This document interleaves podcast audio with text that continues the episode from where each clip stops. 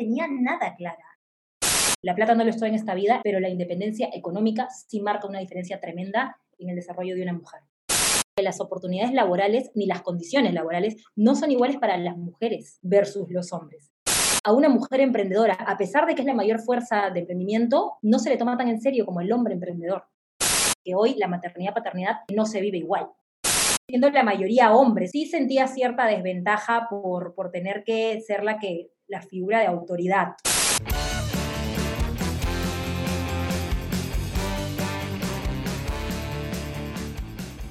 Bienvenidos a este episodio de Peruanos que Inspiran. Espacio donde buscamos visibilizar a cada vez más peruanos que la rompen en lo que hacen y apuestan por el Perú. Tengo el placer de presentarles a la fundadora y directora creativa de Glam Studio, de Casa de Cool y Servindus. Además, es directora creativa de un nuevo estudio de comunicación digital que va a ser para mujeres emprendedoras. Aún el nombre está por develar, ahí nos va a comunicar en sus redes. Ella es creadora del aula de Paula, consultora digital, speaker, creadora de contenido. Yo la describiría como una comunicadora no solo de profesión, sino que también por convicción. Con ustedes, la gran Pau Quinteros. Por Dios, esa presentación, te juro, Ale, gracias por la invitación me has agarrado por sorpresa con, la invitación, con la presentación, perdón, a veces me pongo un poco nerviosa, te soy sincera, con tanto nombre, tantas cosas que ya ni yo me la creo y me da nervios caer pesada, que era directora de tal empresa, directora de tal otra, pero bueno, finalmente es así, ¿no? Estoy yo también en el proceso de transitar todo lo que ha venido siendo mi vida estos cinco años y que se ha materializado en, en algunos emprendimientos que ya muchas de las personas que están en mi comunidad conocen, ¿no? Y que hoy por hoy ahora también tus, tu audiencia acá en el podcast va a poder conocer. Bienvenidas y bienvenidos a todos los que nos están escuchando el día de hoy. Muchas gracias, Pau. En verdad, desde la humildad, porque desde antes que estuviéramos aquí grabando me decía, ay, sí, que todas estas etiquetas, que no sé qué. Pero entonces, aligerémonos un poquito de etiquetas. Ya he mencionado como que directora de y mil cosas. Pero, ¿quién es Pau Quinteros? Dios mío, ¿quién es Pau Quinteros?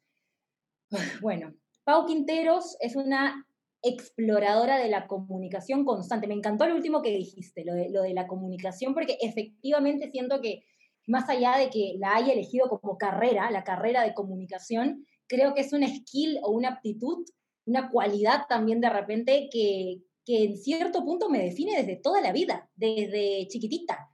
Hay anécdota, en primer grado de primaria, toda la audiencia le comento, me gané un premio a la oratoria, primer puesto. Desde muy chiquita amo hablar en público, amo expresarme, entendiendo por expresión no solo lo verbal, sino lo, la comunicación no verbal, el arte, desde muy chica digamos que tengo esto del sentido creativo y de comunicación desarrollado, que bueno, luego se vio materializado en lo que, en lo que hice al emprender y en mi carrera, pero sí creo que eso, ¿no? Eh, eh, Paula es una exploradora constante de la comunicación en todas sus formas. Eh, hoy por hoy, una mujer que defiende mucho la causa de las mujeres en general, que buscan su independencia eh, en lo económico, que finalmente termina siendo independencia en todos los ámbitos de la vida. Eh, migrante, para las que no saben o los que no saben, soy, soy migrante hace tres años que dejé el Perú para justamente eh, explorar nuevas formas de vida y, estilos y pensamientos. Vivo en Argentina, en Buenos Aires. amante de la música ochentera y del reggae, de la buena vida, de la buena comida, de la buena chela también. Así es que quiere que define un poco más lo personal. Y, nada, ¿no? Servidora, servidora de la gente que hoy por hoy tengo el placer de, tener a mi lado en mi comunidad. Buenísimo. Me, encanta cuando la gente como que tiene estas características como, como claras, porque, claro, comunicadora pero exploradora, ¿no? Y creo que eso también se ve en las como varias cosas que estás haciendo actualmente. Y justo decías que ha sido un poco tiempo, ¿no? En estos cinco años. Y yo imagino que en toda esta ruta han habido como mil cosas que, que han estado como que pasando. No sé si sientes que de repente hubo un punto de quiebre al inicio, al medio, al final o algo que, que hizo cambiar un poquito este mindset, este chip de cosas que estabas haciendo. Eh, sí, o sea, varios puntos en realidad. Yo creo que el primero que podríamos decir, es el que me animó a emprender. y yo siempre he sido muy rebelde, desde muy chica. La verdad es que no, no me sentía, si bien al momento de trabajar, de, empezar a trabajar, lo hacía en un rubro que amo, que es la publicidad. En esa época recién la publicidad digital pues afloraba y amaba el rubro. No me terminaba de hallar ni de sentir cómoda teniendo que marcar dedo eh, en, el ingreso y quedándome ocho horas a trabajar, eh, cumpliendo las, obviamente las indicaciones de un jefe y bajo un propósito que de repente no era el mío, me hacía un poco de ruido. Y como te digo, a pesar de que lo disfrutaba y aprendía muchísimo, eh, creo que siempre, siempre supe que quería algo mío. No sé si lo tenía tan materializado o, o tan aterrizado a qué cosa voy a hacer, pero siempre supe que quería algo mío. Y de hecho cuando empecé a emprender ni siquiera lo veía venir, o sea, fue algo que se dio Muchas veces la necesidad genera acción. Cuando una persona está necesitando algo o está atravesando un momento difícil y necesita un cambio, ¡pum! Eso termina siendo un acelerador o un disparador de alguna conducta. En mi caso, eh, yo estaba en la universidad, había renunciado a mi último trabajo para poder dedicarme a terminar la universidad porque me estaba demorando y fue un periodo en el que, bueno, yo ya no estaba percibiendo dinero y coincidió con algunos temas familiares, eh, personales y además también eh, económicos, ¿sí? De, temas económicos. Un día en la mesa, en un lunch, salió el tema. Yo había tenido esta idea de, negocio de Glam Studio. Para los que no conocen, Glam Studio es una marca eh, de diseño de interiores para mujeres amantes de la moda y el maquillaje, que es algo con lo que yo resueno desde siempre porque en paralelo de mi carrera siempre amé el maquillaje, para mí es un arte tremendo y me cacholeaba, ganaba pues mis solcitos los fines de semana maquillando gente. Entonces, en este momento en el que renuncié a mi, a mi trabajo ya como comunicadora para poder terminar la universidad, eh, dije, bueno, hay, hay, algo que tengo en la mente hace mucho tiempo y es temas de maquillaje. Eh, me encantaría poder tener un espacio para mí idóneo, con una buena iluminación, para poder seguir haciendo eh, algo que también me gusta mucho, que es el make-up y creo que también podría ser una buena idea para otras personas. Yo había identificado un producto que era un espejo con luces, el típico espejo Glam Hollywood. No existía eso en el Perú para nada, no, no, no, no había. Sí en otros países como Estados Unidos, de ahí digamos que me inspiré. Eh, en este lonche que te menciono familiar, yo les comenté a, a mi mamá y a su novio, oigan, yo tengo esta idea hace mucho tiempo, siento que este producto podría ser un boom en Perú, eh, ¿qué tal si probamos, no? Si probamos de paso que yo me gano con el producto, porque es algo que quiero hacer para mí, quiero maquillar, y mandamos a hacer aparte del mío dos más, a ver cómo se movía, a ver si fluía, si recuperaba lo que invertí en mandar a hacer el mío. Y ese fue, digamos que el primer paso, ese lonche que recuerdo clarísimo en casa de mi abuela, en ese momento, en, en una situación complicada de ver qué hacemos, eh, fue, fue lo que disparó y dio inicio a Glam Studio, mi emprendimiento, el, el primero, ¿no? El, el, más antiguo de todos, mi primer bebé, que me trajo muchísimo y me sigue trayendo muchísimas satisfacciones. Y me gusta bastante porque, o sea, comentas este tema de desde la necesidad o la curiosidad también de poder traer y satisfacer una necesidad que tú misma tenías, ¿no? Pero detrás de esto debe haber una confianza de, no, o sea, no sé si va a salir bien, pero de lo puedo hacer, ¿no? Que creo que no todo el mundo tiene esa confianza detrás. O sea, de hecho, a mí medio me fue bien en, en, el, en el, colegio, pero no así excelente, digamos. Entonces, siento que igual como que yo he venido cargando eso de no soy tan suficiente, o sea, como para poder hacer una u otra cosa. Siento que para poder emprender debes tener un montón de confianza para eso. O sea, ¿cómo fuiste construyendo eso en el camino? Eh, la verdad, sí me considero un poco fresca en ese sentido. Y me, me, resuena mucho lo que me dices, Ale, porque en el colegio uno suele pensar, ¿no? Un emprendedor es chancón, es re seguro de sí mismo, la tiene clara. Yo no la tenía nada clara, en realidad. En el colegio fui una alumna promedio, por así decirlo. Eh, nunca estuve en tercio estudiantil. Eh, de hecho, era, era, ya lo habíamos hablado un poco antes, ¿no? Era medio pirañita en el colegio era, era rebelde, tenía matrícula condicional y ese tipo de cosas, y probablemente nadie hubiera dado ni medio, pues, ¿no? Eh, pero lo que sí tenía era que era fresca, justamente. Yo me lanzaba nomás, pero ¿qué voy a perder? Igual no hay nada que perder. Y creo que así lo tomé en ese momento. Estábamos, como te digo, en una situación familiar complicada, yo seguía estudiando y dije, ¿qué voy a perder?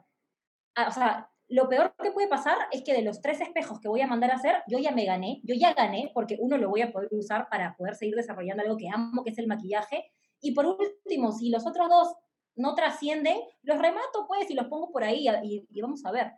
Las cosas finalmente no se dieron tan, o sea, lo hice un poco por probar, un poco por cachuelo también, ganarme unos, solos, unos soles extras, así es que estos dos espejos se vendían, pero sí tenía la confianza bien adentro de que era un producto muy interesante. En ese momento de repente no me creía que, wow, yo me voy a convertir en una empresaria. Cero de eso. Pero sí sabía que el producto era un producto con un potencial gigantesco. Y cuando yo misma lo comprobé con el que me mandé a hacer, realmente ahí en, el uso diario me di cuenta, esto es un disparador tremendo para las mujeres. Para las mujeres que como yo están alineadas y consideran que el maquillaje es un arte, que la moda es un arte y que vibran con, conmigo en esto, yo creo que esto puede ser un disparador y un inspirador tremendo. Eh, y así fue evolucionando mi pensamiento. Este espejo de repente se podría usar hasta para motivar a maquilladoras, para que los tengan en sus espacios, para que creen estudios. Y así una cosa fue llevando a la otra, la misma necesidad del mercado eh, fue evolucionando. Primero era el espejo, luego me decían, Paula, hazme también el tocador. Eh, y yo me mandaba, ¿no? ¿Qué tengo que perder? Me mandaba con el tocador, Paula, un par de repisas porque me está faltando espacio, vamos o ahora la cabecera, ahora la mesa de noche. Finalmente Glam Studio, que empezó siendo una marca solamente de espejos, Hollywood, yo le llamo el Glam Mirror, terminó siendo una marca de diseño de interiores en general, con estudio propio y con fábrica propia para mujeres que tienen este amor por el maquillaje y por la moda, ¿no? Y bueno, y de eso trascendieron ya todos los demás proyectos. Ese fue un wow moment brutal para mí, ese lonche con mi familia viendo qué hacemos ante la necesidad que estamos teniendo. Y sabes, algo súper bonito que creo que, que ha nacido y que lo has mencionado como varias veces, es de, este fue el gran gatillador, pero creo que luego se fue convirtiendo en un llamado a las cosas que hacías, o, algo así, porque has mencionado mucho el tema de mujeres, de trabajar por las mujeres y, todo como que en, en género femenino, ¿no? Entonces, me pongo a pensar, ¿cómo es que fue, nació ese llamado como interno a, a que un target súper específico que tenías era mujeres? Qué interesante pregunta. Eh, yo creo que, bueno, cuando empecé a crear contenido, que fue hace ya como tres años aproximadamente, yo tengo emprendiendo cinco, pero me animé a iniciar mi blog de creación de contenido hace tres. Eh, ya mi emprendimiento Glam Studio andaba resonando. Eh, no quiero sonar pesada, pero ya andaba resonando bastante. Me estaban llamando a entrevistas, me estaban llamando a dar mi testimonio de vida y de emprendimiento en diferentes eh, lugares como universidades o institutos. Y me di cuenta que finalmente con quienes más conectaba cuando daba estas charlas o cuando daba entrevistas era con mujeres. Eh, un dato aparte, asterisco, eh, las mujeres son la mayor fuerza emprendedora de, de nuestro país, ojo, no los emprendedores hombres, sino las mujeres emprendedoras. Tenía sentido que sean las mujeres las que se sentían identificadas conmigo y acudían a mí de cierta forma eh, para consultarme cosas, porque finalmente todos somos espejos. Entonces lo que uno puede ver en otra mujer simplemente es el reflejo de lo que está disponible o lo que es realizable para otra. Entonces yo creo que en ese momento de mi vida venían mujeres viendo lo que yo estaba logrando para preguntarme cómo lo estás haciendo. Yo también quiero. Y si hay algo que tengo que decir es que siempre he sido un libro abierto a contar mis experiencias. Entonces, así fue que decidí empezar a crear contenido en mi, Instagram. Las chicas empezaron a llegar y, bueno, el target se fue desarrollando de esa manera. Digamos que uno vibra y atrae según lo que vibra, ¿no? Empecé a atraer mujeres y ya luego, eso viene ya luego, estudiando un poco sobre el tema, tratando de leer y de construirme también en estos temas, eh, empecé a investigar mucho sobre feminismo, sobre la brecha de género tremenda que hay en nuestro país, sobre la diferencia en las oportunidades que tienen las mujeres versus hombres. No tengo nada en contra de los hombres, amo a los hombres, pero soy totalmente consciente de que las mujeres no le hemos tenido fácil. Nunca le hemos tenido fácil, ni siquiera hoy la tenemos fácil. Siempre hemos estado en una posición de desventaja. Y que muchas veces la independencia económica para la mujer termina siendo un anclaje a otros tipos de independencia. O sea, tenemos mujeres que como lamentablemente no pueden tener oportunidades de crecimiento económico o de independencia económica, tienen que quedarse en lugares donde no quieren estar, donde no se sienten a gusto, donde no se sienten valoradas, no se sienten estimuladas. Entonces, eh, sí, sí, eh, creció en mí un poco este, este propósito de yo quiero ayudar a que otras mujeres logren lo que yo estoy logrando, la independencia que yo estoy logrando, las emociones que yo estoy consiguiendo gracias a que eventualmente tuve independencia económica, porque valgan verdades, o sea, sí, la plata no lo estoy en esta vida y lo creo totalmente, pero la independencia económica sí marca una diferencia tremenda en el desarrollo de una mujer, en todo sentido. Entonces yo dije, yo quiero aportar desde mi lugar, sabiendo ya que la mayoría de mujeres eh, son las que me siguen, yo quiero aportar en esto, en que puedan ser también, al igual que yo he podido siendo tan joven, sin haberle ganado a nadie, sin haber tenido un capital gigantesco, porque no, como te digo, todo surgió de la necesidad.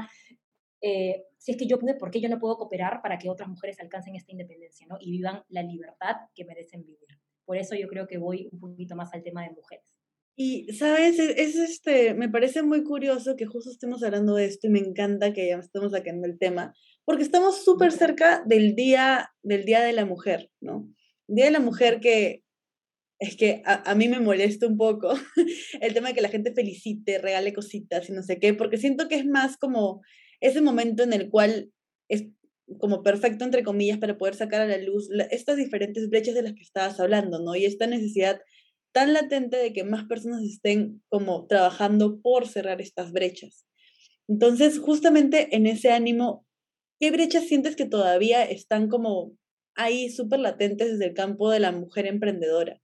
Muchísimos, muchísimos. Mira, empezando porque la mujer, ¿por qué la mujer es la mayor fuerza emprendedora del país? Muchas veces, y volviendo a lo que hablábamos hace un rato, por necesidad porque las oportunidades laborales no son iguales, ni las condiciones laborales no son iguales para las mujeres versus los hombres. Entonces, muchas veces esta necesidad hace que la mujer tenga que emprender. Eh, la maternidad, a ver, la maternidad influye muchísimo también en, lo laboral, ¿no? Se sabe que cuando una mujer es mamá, ya hay eh, instituciones o empresas que suena feo, pero descartan, ¿no? Quedaste embarazada, ya no, ya no sirve, por así decirlo, para lo corporativo. Este, este, salir un poco obligada a veces genera esta necesidad de emprender. Entonces, hay muchas brechas. Otra, digamos, ya hablando en sí del emprendimiento, a una mujer emprendedora, a pesar de que es la mayor fuerza de emprendimiento, no se le toma tan en serio como el hombre emprendedor. El hombre emprendedor es, wow, qué tal potencial, este va a ser empresario, ¿verdad? Este va, va a liderar negocios. Pero cuando una mujer emprende es, qué lindo, hijita, ¿en qué estás haciendo tu negocio? ¿En qué estás emprendiendo? No sé si te has dado cuenta tú, pero yo lo he visto muchísimo, no solo en mí, en mi propia experiencia, sino en la experiencia de muchísimas mujeres. Eh, se ve distinto, se ve distinto, pero a ver, yo creo que con el paso de los años las redes sociales han ayudado mucho a evidenciarlo y a que nos podamos juntar entre, entre pares y conversarlo y debatirlo y, generar cuestionamientos al respecto, yo creo que ya hemos avanzado mucho, pero todavía hay camino por recorrer. Y yo eh, creo que el cambio que estamos buscando hoy, las que, las que resuenan conmigo en esto, el cambio que estamos buscando hoy, no se va a ver hoy. Estamos trabajando para que nuestras, ni siquiera nuestras hijas, para que nuestras nietas, nuestras bisnietas puedan vivir en un mundo mucho más igualitario, puedan emprender de la misma forma, puedan aspirar a trabajos y a sueldos de la misma manera puedan vivir su maternidad de una forma más equitativa, porque hoy la maternidad-paternidad, la verdad es que no se vive igual. Entonces, yo creo que hoy estamos trabajando para que a futuro eso se dé a la par. Y faltan muchos años, pero por algo se empieza, ¿no? Evidenciándolo, se empieza. Buenísimo lo que has comentado. De hecho, creo que nunca lo había reflexionado. Sobre todo, o sea, yo lancé la pregunta porque era lo que, lo que me llamaba a preguntar ahorita, pero Claro, desde la simple percepción, por completo, por completo siento que se ve como que mucho más así como de exitoso este chico que está sacando esto de acá, que no sé qué. Pero la mujer... Se va a volver un empresario. Y repito, no tengo nada en contra de los hombres. Amo a los hombres. los amo, pero la verdad es la verdad. Y por ahí muchos dicen, ¿por qué si hay día de la mujer no hay día del hombre? Cosa que me parece absurda, la verdad porque las mujeres no estamos celebrando nada, como tú decías. Las mujeres estamos reclamando derechos, derechos que nos faltan hoy porque fueron los hombres los que establecieron qué derechos se iban a vivir a lo largo de la historia. Fueron los hombres los que crearon las reglas de juego con las que vivimos hoy. Entonces, ¿de qué día del hombre me están hablando? Todos los días es el día del hombre, absolutamente todos. Entonces, eh, vuelvo, no, no, no, me parece que sea un argumento correcto ese de cuando los hombres dicen, ¿por qué no hay?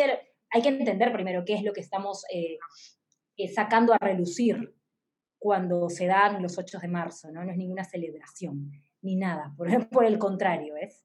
Tal cual es lo, lo, que comentas, y es como llevar un poquito de esto que acabamos de hablar algunos minutos y llevar a la reflexión, que las personas se pregunten, ¿no? O sea, si son hombres que se pregunten cuándo de repente no estoy tratando de manera equitativa o viendo de manera equitativa, porque desde la simple perspectiva ya, ya desde ahí se evidencia un poco eso. Y si eres una mujer también, ¿cuánto ha sentido que de repente has tenido esa desventaja o, o ese simple miedo a decir las cosas, a hacer diferentes cosas, ¿no? Es algo lo que invito a la gente, sobre todo que estamos ahorita en esta, en esta onda marzo y que se habla mucho del tema 8 de marzo y todo, y que lo ha sacado el tema, me, encanta, orgánico, lo hemos llevado hasta ahorita. Cuando yo he sentido que de repente el hecho de ser mujer pudiera ser una desventaja, yo creo que emprender en el rubro en el que estoy, eh, digamos que la línea de los negocios que tengo en torno al diseño de interiores, la arquitectura y la ingeniería, eh, sí es un, rubro, digamos, sobre todo el de ingeniería y carpintería, que está dominado por hombres. Es raro ver una carpintera, mujer, ¿verdad? Es rarísimo. En, eh, el tema de, construcción civil también, la mayoría son profesionales hombres, y siendo una empresaria mujer, dueña de empresa mujer, y teniendo que liderar muchas veces a equipos de hombres. En, mi fábrica, como te mencionaba, tengo una fábrica propia y todos son hombres. Bueno, no, en realidad no. Hemos estado trabajando para incorporar mujeres, que no es fácil encontrar en el rubro, pero ya tenemos chicas trabajando con nosotros en fábrica.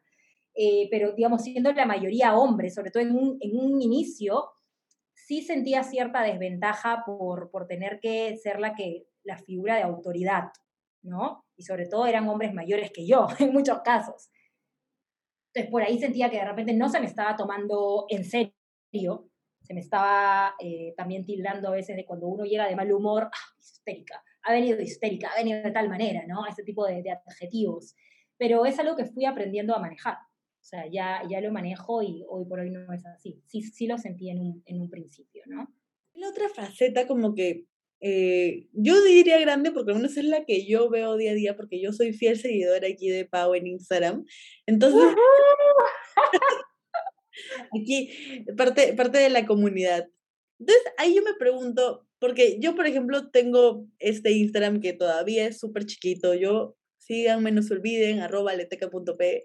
Entonces, que tengo esta comunidad chiquita, yo misma siento que a veces no quiero mostrar tipo todo lo que estoy haciendo porque a veces tengo miedo a ese que dirán, ¿no?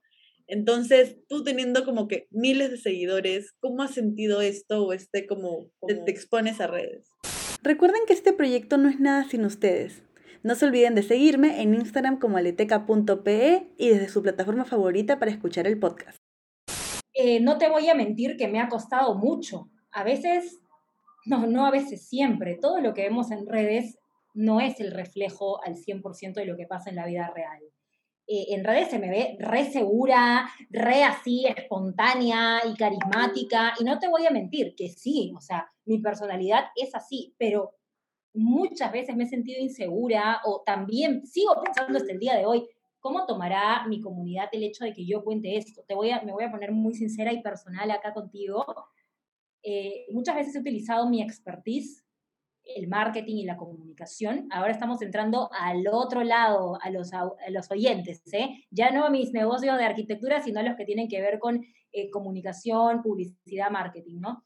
Muchas veces utilicé mi expertise como comunicadora para esconder un poco mis facetas un poco más personales. Me cuesta mostrarme vulnerable en lo personal si te das cuenta en mi contenido, siempre muestro, claro, tips, recomendaciones, las fijas para que tú puedas lograr cosas que yo he podido lograr. Pero a veces me cuesta mucho mostrarme personal en mis gustos de repente que van más allá.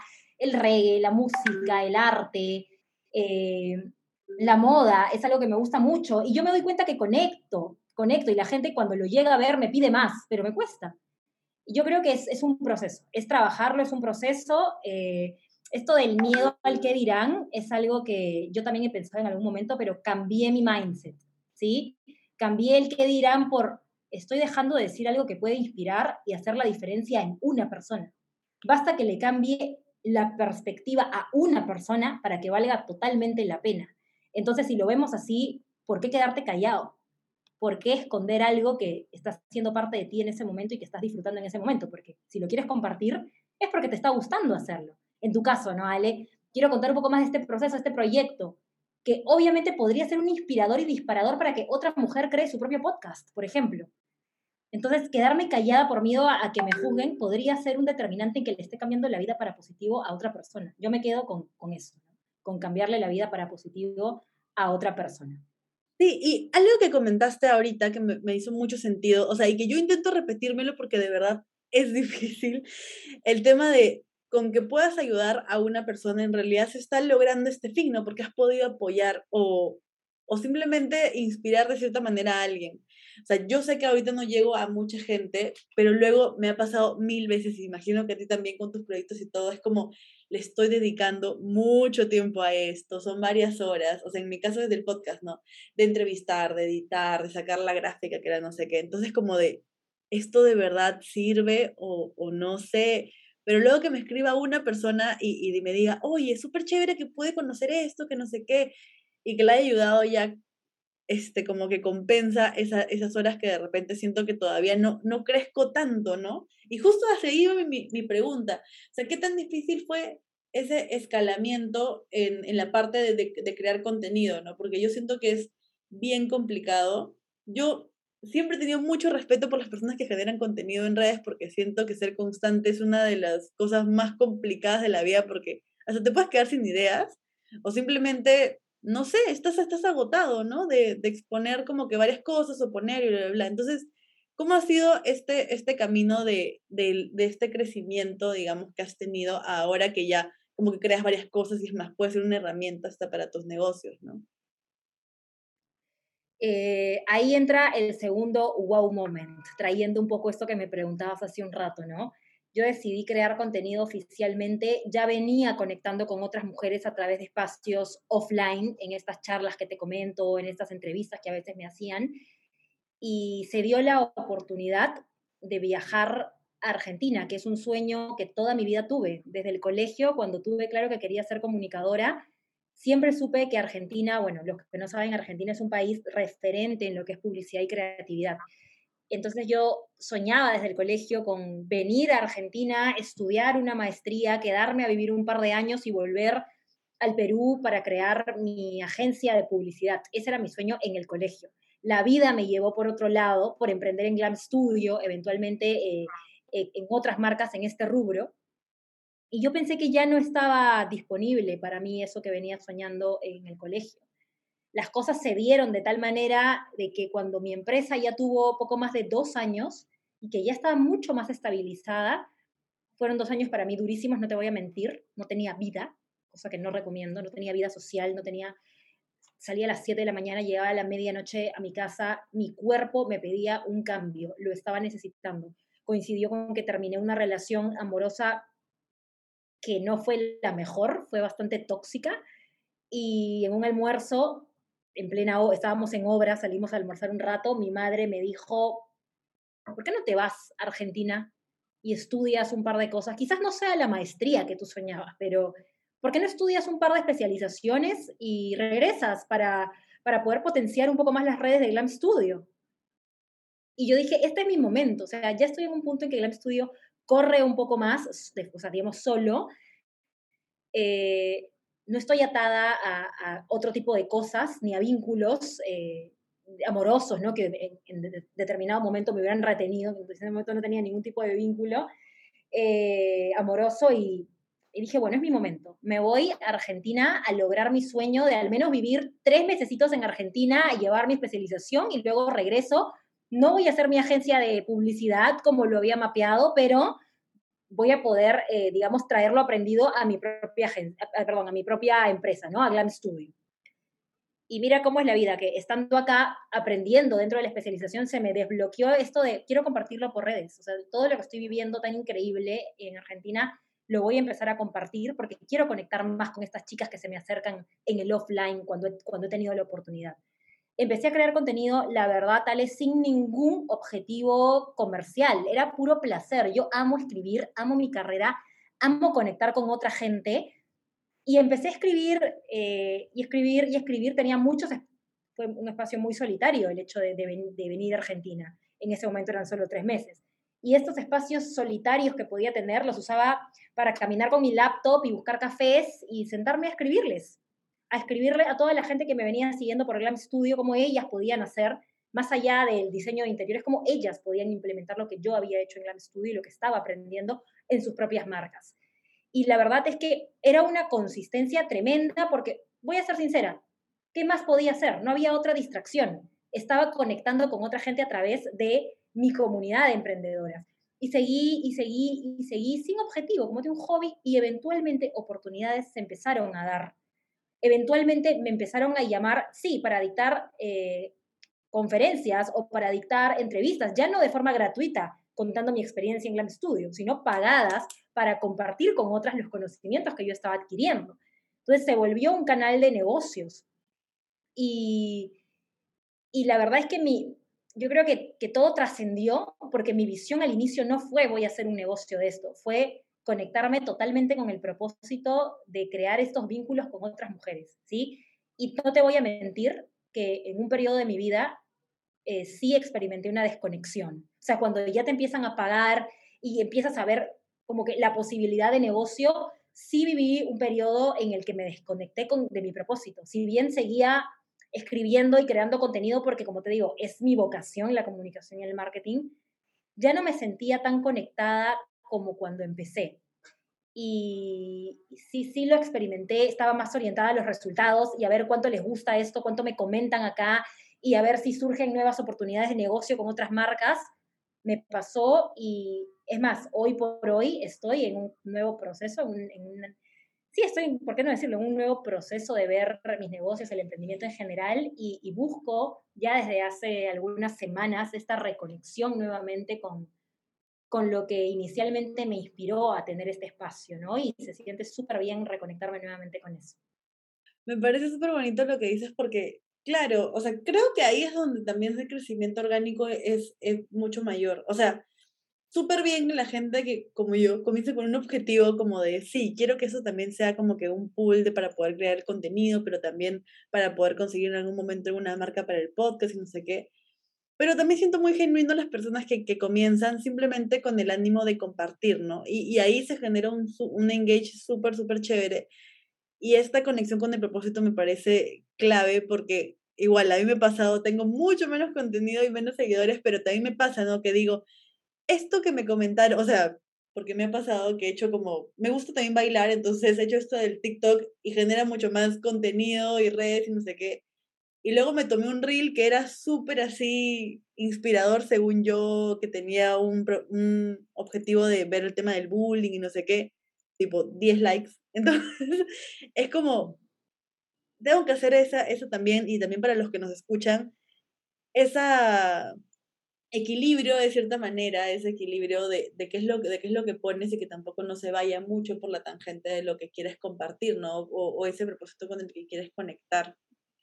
Y, Ojo, yo siento, perdóname que te interrumpa, yo siento que el hecho de iniciar un proyecto de creación de contenido con un, con un objetivo claro, con el objetivo de eventualmente monetizar, es totalmente dable. O sea, los creadores de contenido que emprenden en redes para finalmente monetizar una marca personal o en tu caso, por ejemplo, un podcast, es, me parece increíble, pero y, que puede funcionar de la misma manera que una persona que, que entró sin esa intención, ¿sí? Monetaria. Pero digamos que entrar sin pensar constantemente en que la meta es ganar dinero, sino servir a la gente, ¿ves? No está mal querer plata, o sea, no está mal querer ser abundante y tener estabilidad económica sobre nuestros propios conocimientos y, los que somos, y lo que somos capaces de compartir. Me parece, es más bien, me parece espectacular. ¿Cuánta gente hoy monetiza haciendo cosas que no les gusta o compartiendo cosas que no aman? O sea, me parece genial una persona que diga, yo sé de esto, yo conozco de esto, sé que puedo ayudar y puedo monetizar y vivir de esto. Entonces, me parece que está bien que el objetivo sea monetizar eventualmente, pero teniendo claro también que en este camino, con lo difícil que es, porque no es fácil, hay mucha competencia en la creación de contenido, tener claro que en realidad estamos acá para servir y sobre la base de lo que, lo que podamos servir y crear para ayudar a otros, es que eventualmente, por default, la abundancia va a llegar, el dinero va a llegar. Entonces, cuando estamos muy enfocados en, tengo que llegar a monetizar, tengo que llegar a tantas views para que eventualmente una marca me vea, eh, o, este pensamiento eh, que deja un poco de lado el propósito, que es servirle a otros, cuando tenemos ese pensamiento, obviamente vamos a estar en un camino, digamos, en una línea, ¿no? Yendo, yendo, yendo, y al no ver, digamos, eh, la plata, vamos a desistir. Pero si por el contrario nos enfocamos en cómo estamos ayudando a esta una persona que te digo, ¿sí? Con la visión clara de servir. Y seguimos, y seguimos, y seguimos, a pesar de que se sepa que al principio no va a haber una interacción tan grande porque la confianza es algo que se construye en el paso del tiempo, no es algo que sea de la noche a la mañana. Yo creo que si, si vamos por, con esa perspectiva de nuestro negocio, el dinero va a llegar, la abundancia va a llegar. Es verlo así simplemente creo que ayuda bastante a, cerrar o consolidar esta parte del por qué crear contenido, ¿no? Que tiene que tener como un propósito claro y, creo que justamente conecta cuando es con el ánimo de servir. Y, ¿sabes? Hemos hablado de dos, digamos, facetas de, de Paula que me parecen súper chéveres, la parte emprendedora, la parte creadora de contenido, pero ahora quisiera que hablemos un poquito de la parte ya ahora como de, de profe, ¿no? Que está sacando esto del aula de Paula, que tenemos estos, estos pequeños como que los IG trainings en los cuales estás enseñando y todo. Entonces, ¿cómo fue que nació eso? ¿Siempre te gustó enseñar o simplemente era como quiero compartir más y a detalle con algunas personas? Siempre me gustó el hecho de enseñar. Digamos que yo me mentalizaba y decía, a la qué lindo sería un día poder dictar clases, el curso de, no sé, fundamentos de publicidad o, o, marketing en mi propia universidad. Pero yo también caía con eso de, ahorita, o sea, no, no voy a poder hacerlo hoy porque mi enfoque está en otro tipo de cosas, mis prioridades están en mis negocios. Entonces dije, no voy a poder llevar la maestría, graduarme de la maestría, luego postular, estar en Lima y, digamos, ganarme el puesto de profesora. Hoy por hoy de esa manera no puedo, pero ¿de qué otra sí? Y ahí fue que pensé, claro, yo vengo construyendo una comunidad que sea consolidada, una comunidad hermosa de mujeres a las que puedo ayudar a través de mi contenido gratuito. ¿Por qué no dedico también un poco de mi esfuerzo y de mi tiempo a crear un programa que pueda generar un impacto mayor? Ya no, ya no como el, de, el del contenido gratuito, que sí impacta, pero ¿por qué no puedo impactar más, más a fondo, hacer un seguimiento más brutal, asegurarme de que realmente la emprendedora ejecute con un plan bien armado de cómo deben ser las cosas, porque finalmente es, es tiempo, ¿no? Demanda tiempo asegurarse de que una emprendedora pase por todo el proceso de aprendizaje. Entonces, creé mi, mi primer programa, el Instagram Training, que está dividido en cuatro cursos, y nuevamente bajo la vocación profunda de servir. O sea, yo lancé mi curso cuando todos los cursos son de dos horas. ¿Cómo usar Instagram? Dos horas. mi curso dura 15 horas, porque sentía que no bastaba dos horas para que una emprendedora se vaya realmente con un, con un conocimiento que ayude a marcar la diferencia, porque es un, es un trabajo integral el que hay que hacer en un emprendedor. No es simplemente saber truquitos para crecer o acciones tácticas, eso de tips para viralizar, o sea, no. Digamos que conmigo no va eso que es una preparación, una formación un poco más integral sobre la misma emprendedora. Yo siempre digo, eh, el emprendimiento es un viaje profundo de introspección y, de verdad. O sea, mientras más seas capaz de analizar tus fortalezas personales, cómo eres, cómo reaccionas y tu historia de vida, mejor le va a ir a tu negocio. Entonces, dentro de mi Instagram Training vemos eso, más allá, obvio, de lo que, de lo, lo que te mencionan, ¿no? estos truquitos o tácticas, sí tengo una mirada un poco más eh, introspectiva y también muy orientada al marketing de contenidos, que es el crecimiento orgánico, para que las chicas puedan realmente planificarlo y ejecutarlo con orden, ¿no? Que muchas veces me dicen, no sé por dónde empezar. Entonces, bueno, esa es la historia de mi Instagram Training, que sí se ha vuelto una unidad de negocio dentro de mi marca personal muy interesante, muy chévere, que ya va cambiando la forma de trabajar la comunicación digital de más de 300 mujeres y, y muy feliz de saber bueno, al menos eso es lo que dicen en las encuestas, ¿eh? la mayoría, o sea, en verdad la, tasa de, satisfacción es gigante, o sea, es del 100. Entonces, me alegra muchísimo poder crear cambio también desde ese flanco, ¿no? Me, me encanta como que esta parte también de, de, querer como hacer bien las cosas, o sea, suena, suena como que, digamos, de repente un poquito prepotente y eso, pero creo que es hacer eso, ¿no? O sea, crear un, algo que creas que sirva y que lo puedas compartir a otras personas. Y justo con este ánimo de, de Pau, la profe, y luego de todos estos minutos, así, usualmente yo, yo bloqueo un poco el, el, la parte del reloj para no verla ahorita, ver y digo, ah, bueno, creo que ya llevamos varios minutos, entonces vamos a tener que cerrar un poco este espacio. Y justo quiero cerrar con este tema de, de Paula Profe, ¿no? Entonces, ¿qué tip o qué cosa, qué hack de vida nos quisieras compartir así para poder crecer un poquito como personas, como profesionales, o en realidad lo que quieras compartirnos para poder mejorar? De hecho, uno sería que aprendamos a transitar y aceptar el miedo.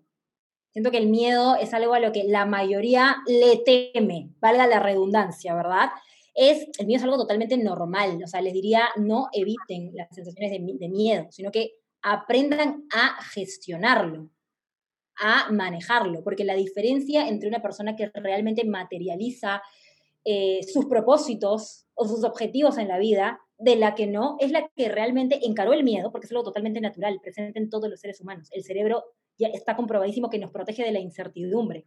Más allá de que eh, atravesando ese umbral haya éxito o fracaso, ya de por sí el cerebro está preparado para evitar la incertidumbre. Entonces, entendiendo eso, la gente que realmente atraviesa el umbral es la que logra ver los resultados. Y los que no, nunca van a saber lo que pudieron alcanzar si es que se atrevían a ir un poquito más allá del miedo, ¿no?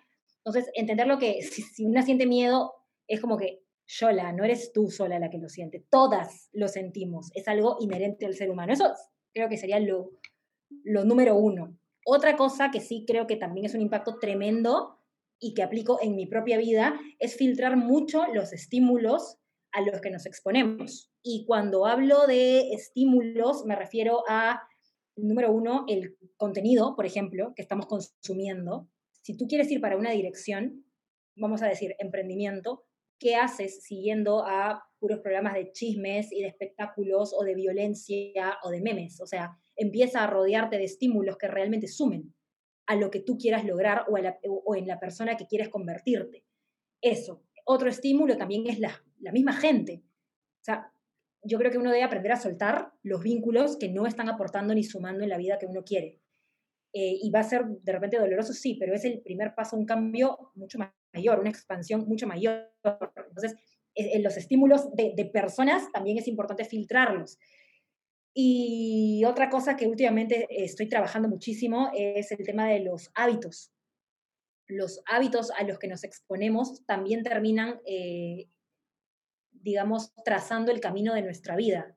Aprender a incorporar los hábitos que nos van a acercar un poco más a las personas que queremos llegar a ser y alejar los hábitos o eliminar los hábitos que sabemos, que sabemos que no nos están sumando y que muchas veces por confort no somos capaces de soltar. Recomiendo el libro Hábitos Atómicos, lo estoy ya terminando de leer, es un libro que quería leer hace mucho. Estoy en un proceso de vida en el que me estoy enfocando bastante en el crecimiento personal, digamos, dividiendo un poco mi tiempo entre lo personal y los negocios que han sido mi prioridad tantos años. Hoy por hoy, en el 2022, dije, no, vamos a dividir un poco el tiempo personal y el de eh, y el del negocio, ¿no? Y bueno, hábitos atómicos recomiendo en pro de, este, de este tip que les, que les he dado, ¿no? De los estímulos. Muchas, muchas gracias, Pau, por todo este tiempo, por estos tips. Recomiendo demasiado, yo me lo compré hace súper poquito, el libro de Hábitos Atómicos, en, verdad, las primeras páginas que he leyendo, buenísimo. También lo vi. buenísimo. Ya, gente, ven, ya tienen acá el testimonio de dos personas. Cómprense el libro Hábitos Atómicos, es muy bueno si realmente lo concientizan, lo aterrizan en lápiz y papel tiene ejercicios prácticos muy interesantes, no te voy a spoilear, Ale, eh, pero tiene ejercicios prácticos muy, muy interesantes que pueden hacer la diferencia. Eso lo digo por experiencia, porque ya lo estoy terminando y ya siento cambios cuando traté de implementar estos ejercicios, ¿no? Buenísimo, y esa es una gran recomendación, o sea, han sido tres en realidad, con la última que era de, de poder leer este libro. Agradezco a todos los que nos están escuchando hasta este momento. Te agradezco a ti, Pau, por, por todo este tiempo y por todas las cosas que nos has podido compartir. Como comentaste en algún momento de la conversación, ha sido bastante transparente y te agradezco por eso. También no se olviden de que los diferentes extractos, publicaciones y todo con respecto del podcast está saliendo en el Instagram de aleteca.pe, donde lo estoy poniendo. Y ahora solamente le voy a dar el pase a la gran Pau para que nos pueda decir alguna reflexión final que nos quiera compartir y también sus redes para que la podamos seguir. ok, nada, chicos y chicas, eh, si es que están pensando en emprender, quiero que sepan que todo está disponible para ustedes en el universo. Estoy un poco con esta mentalidad porque me estoy estimulando justamente para eso, para, para ver la vida de una manera distinta. Y si hay algo que yo puedo garantizar con mi propia experiencia de vida, es que todo lo que ustedes se propongan hacer es totalmente viable. O sea, nadie tiene ventaja ni desventaja. Si es que ustedes se proponen hacer las cosas, de repente te va a tomar un poco más de tiempo que otras personas. Puede ser, pero, a ver, yo, ahí hablábamos con Ale, que somos del mismo cole. En el cole yo era recontra, vagoneta, pirañita, como les digo, nada, ni un sol por mí. Me lo propuse. De repente, mis otras amigas que sí se esforzaban y eran primeros puestos y becadas y todo, la tenían un poco más sencilla, pero desde mi lugar hice lo que pude con las herramientas que sabía que tenía y realmente hoy, a cinco años de haber iniciado este camino de emprendimiento, ya con varias marcas en la trayectoria, puedo decirles que es totalmente viable. Las cosas están en el universo para agarrarlas. Las oportunidades son de quien las toma. Entonces, agarrando un poco el tip del miedo, todo está después del umbral pasando el miedo. Vayan con todo y para más tips, síganme en mi Instagram, por favor, pau.quinteros y en mi TikTok, paula.quinteros, que por ahí podemos estar en contacto ya permanente. Muchas gracias, Pau, por este gran cierre. No se olviden de seguirla. Buenísimos tips en Instagram y en TikTok, porque ahora que veo que en TikTok sube cosas que no está subiendo a Instagram, así que síganla de los dos lados. Recuerden también, otra vez les, les, recuerdo, porque a veces hay gente que me sigue por acá, pero no por Instagram, síganme en aleteca.pe. Y eso sería todo por hoy. Tenemos episodios todas las semanas. Muchas gracias. Espera, espera, espera. Por favor, no te vayas sin antes darle seguir en Instagram a aleteca.pe, suscribirte a mi canal de YouTube como Alexandra Linian y seguirme en las diferentes plataformas de podcast como Spotify, Apple Podcast, Google Podcast como Peruanos que Inspiran. Muchas gracias.